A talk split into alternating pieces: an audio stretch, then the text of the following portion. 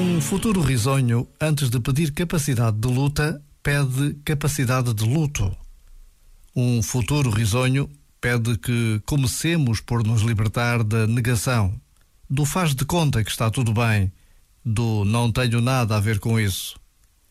Um futuro risonho pede que choremos o tempo perdido no passado com o que não queríamos pede que nos zanguemos conosco próprios por termos colaborado com o que não foi bom.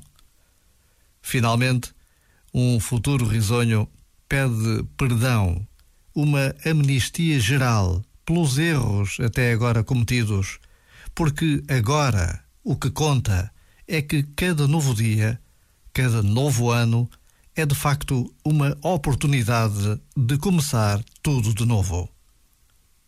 Já agora, vale a pena pensar nisto. Este momento está disponível em podcast no site e na app.